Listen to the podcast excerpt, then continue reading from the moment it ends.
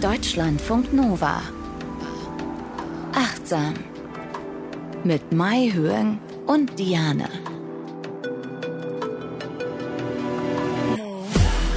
Hallo und herzlich willkommen bei Achtsam. Wir machen manchmal die ein oder andere achtsame Pause und äh, deswegen äh, hört ihr heute eine Folge, die ihr vielleicht schon kennt. Das ist eine Wiederholung.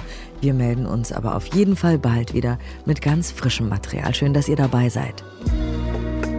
Heute wollen wir achtsam sprechen, was wir nicht schon alles achtsam gemacht haben. Und ja. diesmal geht es darum, dass wir achtsam sprechen wollen, dass wir auf unsere Sprache achten wollen in allen möglichen Bereichen. Und wir finden es auch so faszinierend, äh, wie man tatsächlich achtsam auf seine Sprache achten kann. Mai Hyong hat da ja recherchiert. Hallo erstmal. Ja, hallo.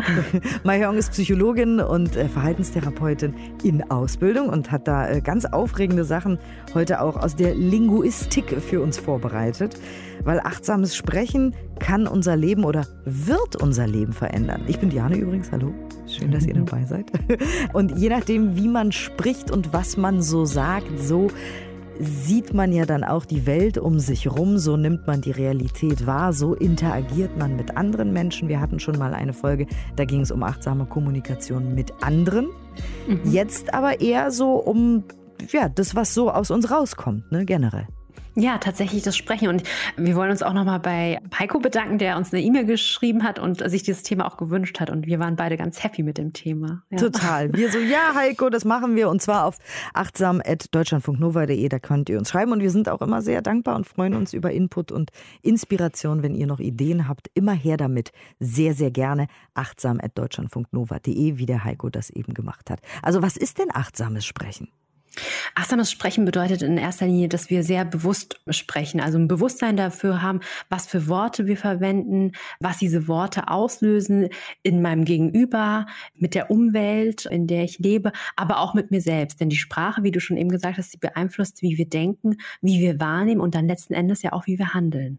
Und gerade aktuell war ja wieder diese äh, Rassismusdebatte, ne? wenn mhm. ich will aber das N-Wort sagen und es steht mir doch zu und so weiter. Das gehört alles zusammen. Es es ist alles eins irgendwie. Die Frage ist, muss das wirklich sein? Kann man da nicht achtsam rangehen und überlegen, naja, nee, das ist Wort, was seit Jahrtausenden zur Unterdrückung benutzt wurde. Ich benutze es jetzt einfach mal nicht. Deswegen mhm. bin ich ja nicht irgendwie in meiner Freiheit oder so eingeschränkt, sondern das ist achtsame Sprache. Das ist einfach die Sprache, die darauf achtet, wie es auch dem anderen geht, den anderen Menschen und dadurch auch, wie dann eben meine Realität wird und wie ich mit Menschen umgehe, wie ich meine, wie mein Selbstbild ist, wie ich mit anderen Menschen umgehen möchte und am Ende natürlich auch wieder, wie ich möchte, dass Menschen mit mir umgehen, weil wir sind ja alle eins. Also Sprache Sprache beeinflusst die Wahrnehmung. Und dazu hast du Studien mitgebracht. Das ist jetzt nicht einfach so dahergesagt. Nein, ganz, ganz, ganz, ganz spannende Studien. Also ähm, eine Studie von äh, Boroditsky und Schmidt und Phillips, äh, die wurde 2003 durchgeführt an der Stanford University. Und da haben die untersucht, ob das grammatikalische Geschlecht, ja, also der, die das, Einfluss auf unsere Wahrnehmung hat. Und die Forschenden haben eine Liste mit 24 Objekten ähm, aufgestellt, die im Spanischen und im Deutschen entgegengesetzte Geschlechter hatten. Also die Hälfte hatte ein männliches und die andere Hälfte weiblich. Und die Forschenden haben dann die Gruppen äh, gebeten, also das waren muttersprachliche Spanierinnen oder muttersprachliche Deutschsprechende. Und die konnten aber auch alle Englisch sprechen. Und die sollten jeweils drei Adjektive für jedes dieser Objekte auf der Liste bilden. Und die konnten, wie gesagt, gut Englisch sprechen. Und äh, was sie herausgefunden haben oder beobachtet haben, ist, dass das Geschlecht des Objekts, also des Wortes, die Urteile der TeilnehmerInnen beeinflusst hat. Also beispielsweise der Schlüssel. Im Deutschen, das ist ja maskulin und im Spanischen ist es feminin. Und die Deutschsprechenden, die haben dann Adjektive verwendet für diesen Schlüssel für hart, schwer, zackig, metallisch, wohingegen die Spanisch sprechenden ähm, Wörter benutzt haben, die eher sowas Feminines hatten. Golden, klein, lieblich und winzig. Das ähnliche ist auch mit der Brücke. Also bei uns ist es die Brücke, also feminin, und im Spanischen ist es maskulin. Und die Deutschsprechenden haben dann eher so, so Wörter verwendet wie schön, elegant, zerbrechlich, hübsch und schlank. Und SpanierInnen haben dann so eher sowas gesagt wie groß, gefährlich, stark und robust. Und oh, ich will das mit euch machen, ich will das mit ja. euch machen. Und mit dir auch, ja? ja? Und zwar, weil ich habe auch genauso einen mind-blowing Moment gehabt, als mhm. ich äh, mit einem Spanier mich mal unterhalten habe. Nämlich, was fällt dir ein zu die Sonne? Go. Die Sonne ähm, hell, warm, äh, wärmend, äh, irgendwie gelb. Mehr fällt mir gerade irgendwie nicht ein. Und das ist eine Frau auf Deutsch, die Sonne. Mhm. Ja, genau. Wärmend, ja. hast du gesagt. Ja. Voll Mhm. schön. Ja. Aber im Spanischen ist es ein Mann. El Sol. Ah, was, Und die, was hat er gesagt, ja? Das ist dann stark und äh, mächtig. Ne? Ja. Mächtig, weil ohne die Sonne sind wir nichts und so weiter. Stimmt. Das ist dann eine ganz andere Wahrnehmung. Und La Luna ist ja bei uns der Mond. Mhm. Der Mond, ja. Und La Luna ist aber weiblich, weil stimmt, der ja. weibliche Zyklus und so. Weißt Mhm. total verrückt. Genau aus dem äh, Ding habe ich genau auch schon vor vielen Jahren dieses Gespräch geführt und fand es total abgefahren. Weil für mich ist die Sonne eine Frau und der Mond ein Ja. Mann. Schon immer Ja. gewesen, weil ich Ja. deutsche Muttersprachlerin bin. Mhm. Abgefahren. Total spannend. Und, und so geht's halt weiter. Es gibt noch eine andere Untersuchung von Levinson, ähm, schon aus dem Jahr 1997, publiziert im Journal of Linguistic Anthropology. Und der hat in Australien eine Gemeinde der Aborigines untersucht. Die Gemeinde heißt Hoperwale und deren Sprache Gugu äh, Yimitir. Die kennen keine räumlichen, relativen räumlichen Beschreibungen, wie wir sie benutzen, wie zum Beispiel vorne, hinten, neben, rechts oder links. Stattdessen benutzen sie Himmelsrichtungen. Also in deren Sprache würde man nicht sagen, rechts neben deinem Fuß sitzt eine Ameise, sondern man würde sagen, nördlich von deinem Fuß sitzt eine Ameise. Und was sich dann gezeigt hat, ist, dass die sich viel, viel besser orientieren können, weil sie ja schon von klein auf diese Himmelsrichtung so in ihre Sprache mit aufgenommen haben. Ja, für uns ist das, also jetzt, wo ich das höre, nördlich von deinem Fuß sitzt eine Ameise, da würde ich Ja. mich wundern. Also, Ja. Wir kennen Ja. das gar nicht. Sehr abgefahren. Und man kann auch ganz oft zu Farben das sagen. Von Winnewa et al. 2007. Die haben äh, geguckt, ähm, wie die Muttersprache sich auf die Farbwahrnehmung auswirkt. Und in Russland, zum Beispiel in der russischen Sprache, gibt es zwei Wörter für blau. Ja, ich habe Russisch Ja. gelernt. Cool. da haben wir uns eben drüber unterhalten. Ich habe äh, Russisch gelernt und fand es ganz faszinierend. Es gibt Goluboy und Sini. Genau. Goluboy ist hellblau und Sini ist dunkelblau. Und für Ja. mich war das auch irgendwie faszinierend, dass es zwei Ja. verschiedene Wörter dafür gibt. Ja, und dann haben die halt verglichen, also Russisch äh, Sprechende mit ähm, Englisch Sprechenden. Und tatsächlich war es so, dass die mh, Russisch Sprechenden, die konnten viel schneller zwischen den Blautönen differenzieren, weil das auch schon die ihre Wahrnehmung beeinflusst hat. Und also zum Beispiel im äh, Vietnamesischen, wir unterscheiden, also es, das Wort für grün und blau ist gleich. Also ich muss dann immer sagen, quasi dieses Wort grün äh, wie dieses Blatt oder, oder halt dieses eine Wort wie das Wasser. Also wir haben Ach. keine blau. Ja, es gibt ein Das Wort ist aber dafür. auch faszinierend. Ja, also das heißt Das aber nicht, dass wir es nicht wahrnehmen können. Ja, also ich, ich kann es wahrnehmen, aber es gibt kein, kein anderes Wort dafür. Oder ich habe was anderes gelesen, da, die unterscheiden mehr in hell oder dunkel irgendwie so. Cool, ne? Total. Und dann gibt's ja wahrscheinlich auch noch Leute, die im Baumarkt arbeiten und diese Farbpaletten haben von Farben, die sie verkaufen. Ich glaube, die haben noch mal Ja. eine Wahrnehmung von 1563 Stimmt. zu 15, Mhm. keine Ahnung, 92 oder so. Also wenn wir Wörter dafür haben, dann können wir auch darüber sprechen, dann können wir es wahrnehmen und dann können wir andere Leute darauf aufmerksam machen. Es gibt ja auch diese Geschichte, dass die Ureinwohner Südamerikas quasi die Schiffe oder das Schiff von Kolumbus nicht Mhm. sehen konnten, weil sie kein Wort für Schiff hatten, weil sie das Konzept Schiff nicht kannten. Das heißt, sie haben eine Ah. Art braune Wolke am Horizont gesehen, weil ihre Wahrnehmung gar nicht ein Schiff wahrnehmen konnte. Weil wenn es in dieser Welt Mhm. kein Schiff gibt, kannst du kein Schiff wahrnehmen. Ja, und das ist halt auch für Emotionen total spannend, wie es in unterschiedlichen Kulturen einfach unterschiedliche Emotionswörter gibt, dass man auch wirklich auch was anderes empfindet, ja. Oh, Also- hast du da auch noch was mitgebracht? Im? Vietnamesischen, also ich habe jetzt hier keine Studie, aber im Vietnamesischen zum Beispiel gibt es wirklich ein Wort für dieses ähm, Erleben von, wenn man so ein Ut Uk heißt das, das ist so eine Ungerechtigkeit, die man erfährt. Das ist so ein Gemisch aus Wut und Ungerechtigkeit. Also wenn man wirklich so auch so bloßgestellt wird. Und du merkst schon, ich brauche viel, viel mehr Wörter, um das zu beschreiben. Aber Scham Ähm, ist es auch nicht? Nein, Scham ist es auch nicht. Also es ist wirklich so eine Mischung, ja. Und es gibt äh, Forschung von Kiermeier et al., glaube ich, äh, hat das gemacht. Und da interviewen sie, also psychiatrische Anthropologen waren das, die haben äh, ganz viele Interviews durchgeführt und dann kamen immer wieder die gleichen Szenarien, die von Vietnamesinnen, die in Kanada gelebt haben, berichtet wurden, ja. Also spannend. Also wenn wir jetzt nochmal feststellen, wirklich wie sehr unsere Sprache, unsere Wahrnehmung demnach unsere Realität und demnach wiederum unser Leben prägt, dann müssen wir auf jeden Fall achtsam sprechen und darauf jeden Tag achten, was wir denn sagen und was das auch bedeutet. Für andere und für einen selber und für die Wahrnehmung der Welt. Und da hast du auch noch ein paar Tipps mitgebracht. Und zwar, das ist eins meiner Lieblingsthemen auch, müssen versus wollen. Ja, genau. Ah, wir sagen ja, das. das wir sagen immer, wir müssen, ja. aber wir mhm. müssen gar nicht. Nee, überhaupt nicht. Wir wollen sehr, sehr viel. Wir wollen, dass äh, wir vielleicht ein fancy Auto haben oder so, oder wir wollen ganz viele Aufgaben schaffen, die auf unserer To-Do-Liste stehen. Aber müssen wir es wirklich und da sich echt nochmal die To-Do-Liste rausholen und wirklich die Dinge rausstreichen und sich ganz bewusst werden, wollen wir oder äh, müssen wir tatsächlich? Wir müssen wahrscheinlich gar nicht, ja. Eigentlich nichts. Ja, eigentlich im Grunde gar nichts. Und dieses mhm. Gefühl, wenn man das mal kurz sacken lässt, ist so schön und befreiend eigentlich Total. müssen wir gar nichts. Wir müssen diesen Job auch nicht machen. Wir können irgendeinen nee. anderen machen. Mhm. Wir können einfach irgendwas ganz anderes machen. Wir müssen gar nichts. Toll. Ja. Und da können wir eben auch ganz viel verändern. Ne? Ja, also es äh, lässt auch wirklich Druck raus. Das kann man wirklich üben in der Sprache, dass wir von dem müssen eher zum wollen gehen und uns das bewusst werden. Und ich habe noch weitere Tipps, die habe ich aus dem Buch. Das heißt äh, Minimax-Intervention. Das ist von Manfred Prior, der ist Psychologe und Hypnotherapeut. Der leitet das Milton Erickson Institut in Frankfurt. Und seine Idee in diesem Buch ist, wie kann man durch minimale Veränderungen eine maximale Wirkung erreichen? Und ich finde diese Tipps so wahnsinnig cool. Ich habe ein paar rausgesucht, also meine, meine Lieblinge. Beispielsweise Beispielsweise, wenn wir Veränderungen bewirken wollen oder Gewohnheiten irgendwie hinter uns lassen wollen. Oft beschweren wir uns und sagen, ich kann einfach nicht meditieren, ich bin immer so ungeduldig, ja. Und jetzt können wir durch etwas Kleines, was wir hinzufügen, eine große Veränderung erwirken, indem wir sagen, in der Vergangenheit war ich immer so ungeduldig oder ich kann noch nicht meditieren. Ja, und das macht auch schon mal einen großen Shift. Und ich übe das mit meinen Patientinnen. Also, sie können das und das noch nicht. Ja. Ah, apropos, genau, ich bin immer so. Diese Generalisierungen mhm. sind sowieso super gefährlich, wenn man irgendwie ja. sich ein schönes Leben aufbauen will und Spaß haben will im Leben und irgendwie mhm. Abenteuer erleben will, vielleicht neue Dinge lernen, entdecken will und sich begeistern will, dann sollte man sowieso niemals sagen, ich bin immer so.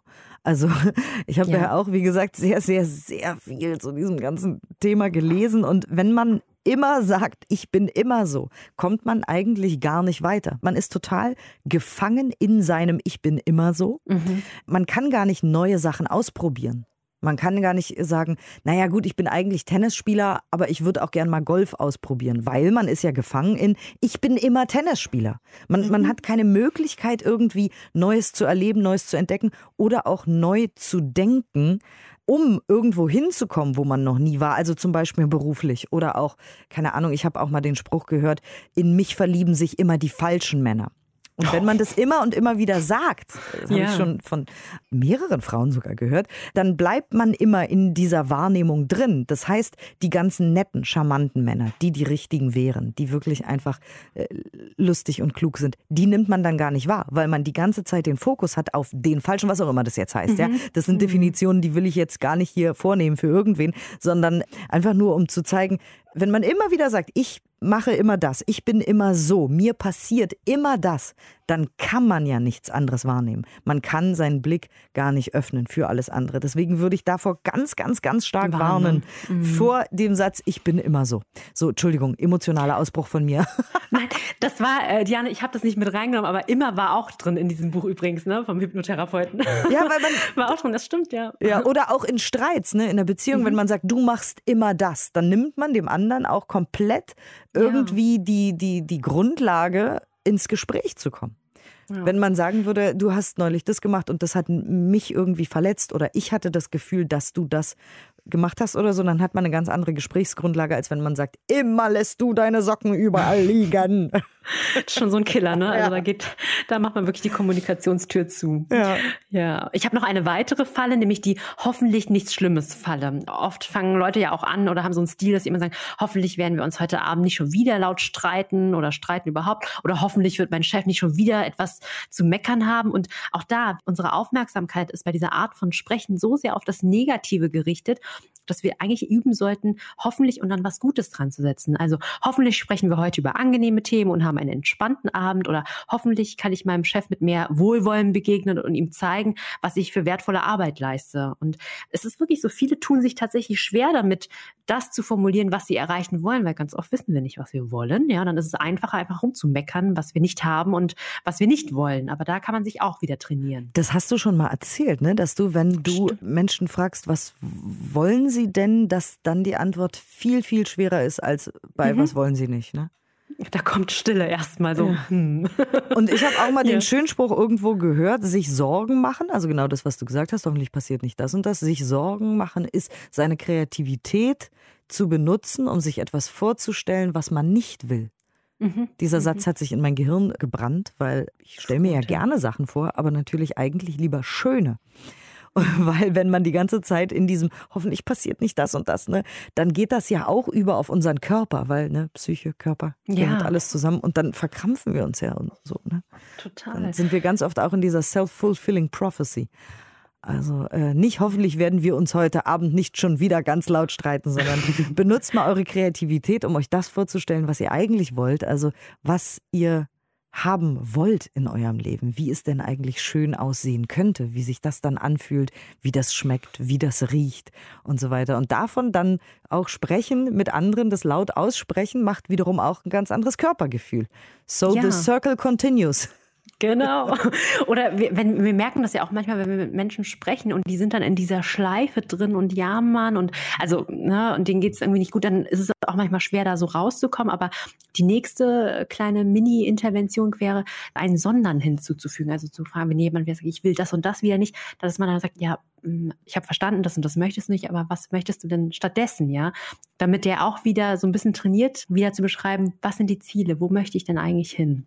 Das kann man da auch noch eingeben. Da kann man vielleicht auch sich selber wunderbar dran erinnern. Ne? Wenn man wieder selber irgendwie mhm. in so einer Spirale ist und jemand fragt, wie geht's denn? Ach, schlecht, das ist alles furchtbar und das will ich nicht und das ist ganz schlimm und hoffentlich passiert das nicht und so. Dann vielleicht selber ein Sondern sich denken. Mhm. Sondern. Ja, sondern. Ich wünsche mir. Ganz laut, ja, so ein, ein Schild, sondern. was, was stattdessen, ja. Solltet ihr also jetzt jemandem ja. begegnen, der ein Schild mit sondern drauf hat, dann wisst ihr warum. ja, die AchtsamhörerInnen. Genau. Ich habe auch noch ein paar Bilder mitgebracht, die wir ähm, auch in unsere achtsame Kommunikation oder in, ins achtsame Sprechen mit reinnehmen können, die ich selbst auch hilfreich finde. Wenn wir sprechen, können wir uns überlegen, schieße ich gerade Giftpfeile oder Liebespfeile um mich, also Liebespfeile oder freundlich freundliche Pfeile um mich herum. Ähm, was machen meine Worte eigentlich? Ja? Oder baue ich gerade Brücken oder zerschlage ich gerade Brücken eigentlich? Mit mir selbst, aber auch mit anderen. Oh, das ist auch ein schönes Bild. Ja. Gut, es passiert manchmal, wir sind alle manchmal vielleicht wütend, ja. ungeduldig oder genervt oder so. Aber wenn wir da achtsam eben dran gehen, das hatten wir ja, wie gesagt, solltet ihr die noch nicht gehört haben, äh, achtsam kommunizieren, hatten wir auch mal eine Folge zu, wie wir anderen Leuten manchmal unsere negativen Gefühle von Latz knallen im Alltag, mhm. im Bus, in der U-Bahn, im Supermarkt, keine Ahnung. So. Und äh, wenn wir da achtsam immer wieder reflektieren, was mache ich da und warum? Dann äh, trainieren wir uns. Das ist ja, wie gesagt, dann eine Konditionierung. Ich habe tatsächlich auch, weil du gesagt hast, Liebespfeile oder, oder Freundlichkeits- oder Dankbarkeitspfeile oder so, mhm. Äh, bin ich auch gerade, das ist meine Challenge aktuell, ganz viel Freundlichkeit, Liebe und Dankbarkeit in die Welt zu bringen, sei es per E-Mail, per WhatsApp, per sonst was. Äh, ich probiere jeden Tag irgendwie mindestens, mindestens zwei nette Nachrichten zu verschicken. Schön. Oder an Menschen live, aber gut, zu Corona-Zeiten sind es nicht so viele ja. Live-Kontakte, aber auf jeden Fall so viel wie möglich Freundlichkeit und gute Energie äh, in die Welt zu bringen. Also vielleicht achtet einfach mal drauf, was ihr so raussendet in die Welt. Ja, und es kommt ja auch zurück, ne? Ganz oft. Also genau. meine Erfahrung, ja. Ein anderes Bild ist vielleicht auch, ähm, sendet man so eine leichte, kühle Windbrise oder ist es ein donnernder Sturm irgendwie noch so. Habe ich auch nochmal für euch mitgebracht. Dann auch noch eine Übung, das ist auch aus diesem Buch Achtsame Spiele von Susan Kaiser Greenland. Die nennt das die drei Tore wenn wir irgendwie was kommunizieren wollen und wir wissen nicht ganz genau, ist das jetzt sehr hilfreich oder freundlich, was wir sagen, dass wir uns drei Fragen stellen. Erstens, ist es wahr? Also lügen wir hier gerade oder so oder ist es wahr? Zweitens, ist es notwendig? Drittens, ist es freundlich? Und noch eine vierte Zusatzfrage, ist es der richtige Zeitpunkt? Also sehr konkrete Fragen, die man sich stellen kann, um so einen kleinen Check zu machen. Was möchte ich eigentlich gerade sagen? Ist es also, angebracht? Aber bevor ich anfange zu sprechen, oder wie kann ich das also, oder ich kenne so eine ähnliche Übung, mhm. wenn es um meine Gedanken geht. Also wenn ich jetzt sage, ich bin ein Loser, ja, dann ist die Frage, ist das wahr? Und dann bin ich mhm. natürlich traurig, bin ich da und sage ich, ja. Und dann denke ich, ist es notwendig, das zu denken? Oder wie? Also ich äh, würde sagen, wenn wir zum Beispiel etwas ansprechen wollen, vielleicht bei einer Freundin oder einem guten Freund, und man ist sich nicht ganz sicher, mh, hm, ist das jetzt gerade so angebracht? Also in der Beziehung, passt das jetzt hier? Ist es hilfreich? Wird es unsere Beziehung eher so, wie soll ich heilen oder irgendwie, jetzt zerstören ist übertrieben, ne? aber ja, ähm, äh, verletzend. Äh, verletzend, genau, Dankeschön, verletzend sein, dass man sich das dann vorher fragt, weil ganz oft da weiß man ja nicht, hm, ist es jetzt ein heikles Thema, soll ich es anbringen oder ist es gerade nicht so richtig? Und da können diese Reflexionsfragen ah, helfen. Also in Verstehe. dem Moment ist es, glaube ich, echt überfordern, wenn dann die Person so vor einem steht mit großen Augen und sagt, und die so, nein, stopp, ich muss durch meine drei, vier Tore laufen. Genau. Das, glaube ich, geht nicht. Ja. Okay, also wenn wir uns vornehmen, etwas zu sagen oder wenn wir das Gefühl ja. haben, wir müssen was sagen oder so. Mhm. Ach, siehst du, das habe ich genau. jetzt gerade innerlich ja. gemacht und manchmal Sehr sind gut. Dinge auch notwendig. manchmal, manchmal muss man Dinge notwendig. halt ehrlich aussprechen, weil es dann besser ist, als es nicht zu tun. Und ist genau. das der richtige Zeitpunkt? Sehr gut. Also wir das fassen nochmal ganz, ganz wichtige kurz. Frage. Ja. Total. Also ist es wahr? Ist mhm. es notwendig? Ist mhm. es freundlich? Ist es der richtige Zeitpunkt? Das ist sehr schön, weil manchmal sind Sachen notwendig und können trotzdem freundlich sein. Und dann hast du noch eine Schreibübung mitgebracht. Genau, weil wir schreiben doch so gern mögen hier bei Achtsam, ja, dass wir uns vielleicht noch mal eine Liste machen und wirklich äh, in uns gehen und fragen, welche Wörter inspirieren mich eigentlich? Welche finde ich heilsam, nährend und empfinde ich ähm, ja als wohltuend? Und auf der anderen Seite, welche finde ich toxisch oder ähm, machen mich traurig? Ich habe zum Beispiel eine Freundin, die ich wirklich sehr bewundere, die hat gesagt, sie will im Alltagsgebrauch nicht das Wort hassen benutzen, weil Hass für sie sowas Starkes ja. ist, ja. Und das muss man nicht einfach so sagen. Man hasst den Bäcker oder sowas. Ja, ist, ich habe mich schon ganz schlecht gefühlt, als ich das gerade gesagt habe. Ja. Im Zweifel kennt man den Bäcker ja auch gar nicht und der ist einem nur mal kurz auf den Keks gegangen genau. oder so. Ja. ja. Hast du da aber noch weitere, also Wörter, die, genau, da, da schließt sich der Kreis zum Anfang, Wörter, die einfach, ja, toxisch sind, einen selber schlecht fühlen lassen, andere mhm. schlecht fühlen lassen auch, ne? Mhm. Also wenn man ja. da, soll man da so eine Liste machen oder lieber nur von denen, die man benutzen möchte? Oder Ach, beides? da jetzt gerade nicht beides, finde ich, glaube ich, ganz gut. Sich, weil das ist ja auch dieses achtsame sich bewusst werden. Was löst bei mir was aus? Das ist ja auch sehr unterschiedlich. Also da muss, glaube ich, jeder selbst irgendwie gucken. Vielleicht hat man auch Wörter aus der Vergangenheit, die so geprägt sind von der Familie, die irgendwie so gar nicht gehen, die man einfach nicht mag, die man nicht verwenden will oder dass man einfach versteht, warum man so darauf reagiert, wenn andere diese Wörter verwenden. Oder äh, Wörter, die einen vielleicht inspirieren zu bestimmten mhm. Taten oder so.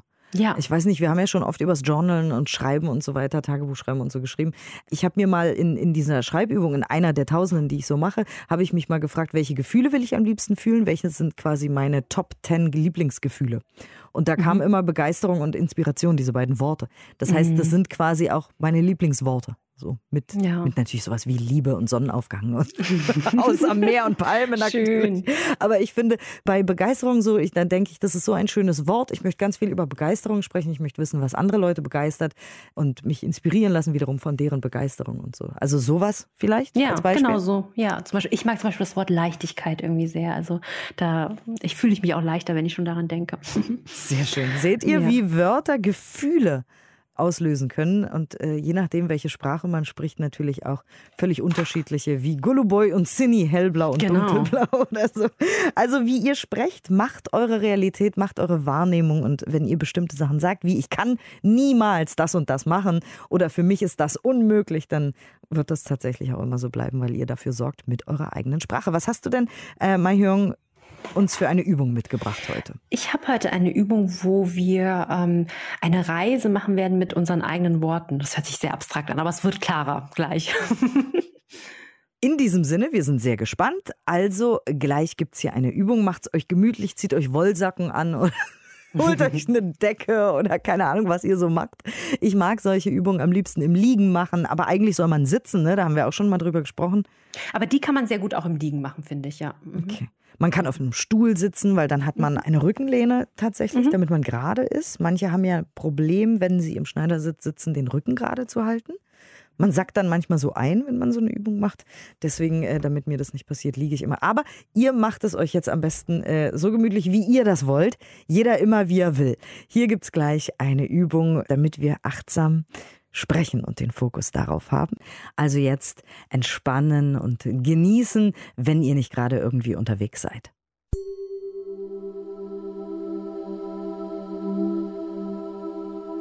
In dieser Übung lade ich dich auf eine Reise ein, bei der wir deine Worte begleiten werden. Nimm nun eine bequeme Haltung ein. Du kannst die Übung im Sitzen oder auch im Liegen machen. Schließe langsam deine Augen und gönne deinen Augen einen Moment der Ruhe.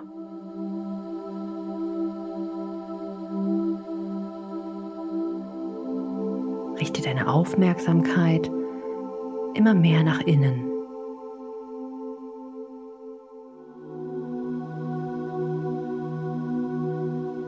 Die Außenwelt um dich herum wird immer leiser.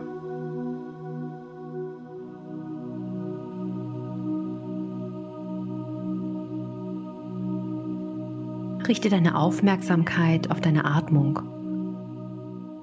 und beobachte, wie deine Atmung ein- und ausströmt.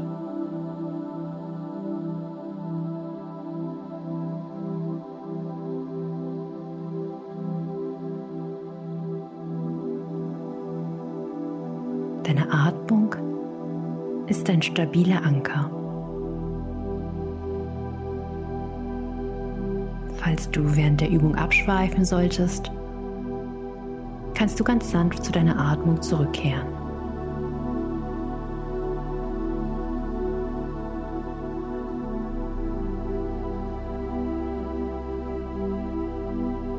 Erinnere dich daran, wie du das letzte Mal eine Person durch deine Worte ermutigt, unterstützt oder motiviert hast. Vielleicht war es deine beste Freundin, die in einer schwierigen Situation war und der du einfach ganz warmherzig gesagt hast, ich bin mir sicher, dass du das schaffen wirst. Du hast schon so vieles geschafft. Nimm dir einen Moment Zeit dafür.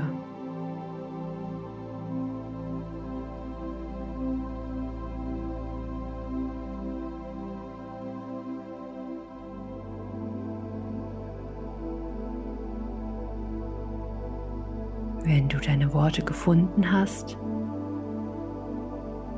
lade ich dich auf eine Reise ein. Wir gehen zusammen an den Ursprung deines Wohlwollens. Ähnlich wie eine Quelle, die durch das Grundwasser am Boden gefüllt ist, hast auch du in der Vergangenheit selbst Ermutigung und Unterstützung erfahren.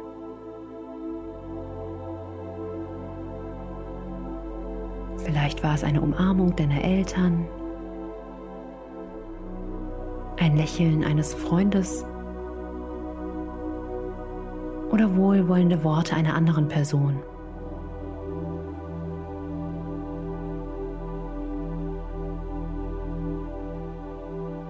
Komme damit in Kontakt mit all den vielen Wassertropfen, die dann in eine Quelle münden.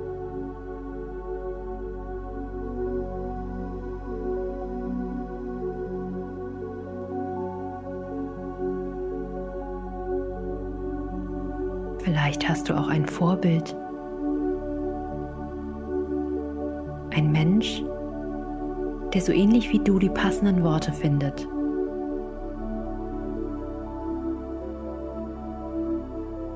Es kann eine echte Person sein oder eine Kinderheldfigur aus einem Roman. Es gibt viele Alltagshelden da draußen.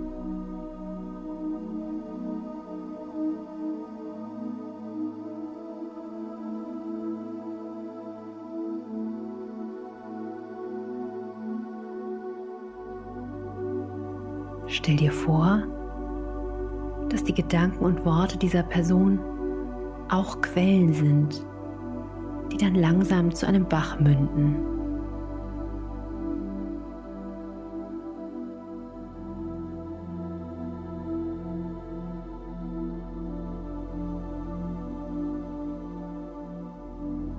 Im Laufe des Lebens machst du weitere Erfahrungen. Und aus dem Bach wird ein strömender Fluss.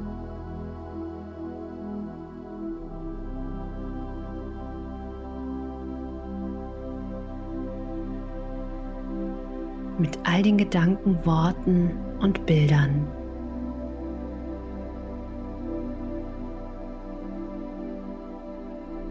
Während der Fluss so fließt, trägt er Boote oder auch Schiffe. So ähnlich wie du deine Freunde und Verwandte trägst und unterstützt.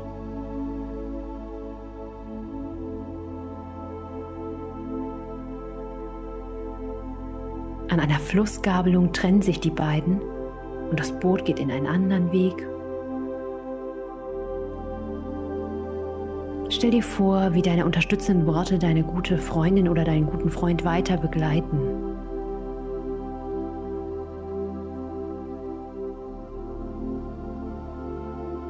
In welche Richtung bewegen sie sich?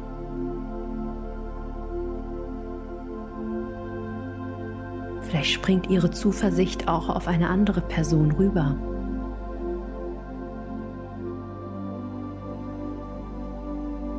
oder münden in eine gute Handlung oder Entscheidung.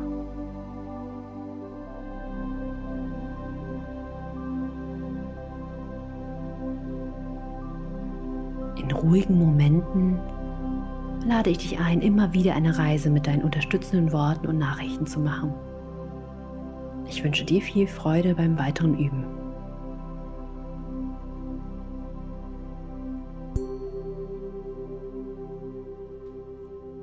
Und euch vielen Dank, dass ihr dabei war, dabei seid und äh, ja, vielleicht jetzt Lust habt, euch mit eurer Sprache zu beschäftigen und mit dem Thema. Es gibt unglaublich viele tolle Bücher zu dem Thema. Ganz es ist toll. wirklich, wirklich faszinierend. Wir haben nur ein ganz kleines Fensterchen zu diesem Thema an dieser Stelle geöffnet, wie wir es immer nur machen können. Also habt quasi Mitgefühl mit uns, dass wir nicht alles zu dem Thema sagen können, was wir eigentlich sagen wollen und mhm. was es überhaupt auch zu lesen und zu wissen gibt und was für Studien es dazu gibt und so weiter. Also wenn ihr Lust habt, dann viel Spaß dabei, wenn ihr euch noch weiterhin damit beschäftigen wollt, mit eurer Sprache und der Achtsamkeit und dem achtsamen Sprechen. Danke auf jeden Fall an dieser Stelle fürs Zuhören. Dankeschön. Deutschlandfunk Nova. Achtsam. Jeden Donnerstag neu. Auf deutschlandfunknova.de und überall, wo es Podcasts gibt. Deine Podcasts.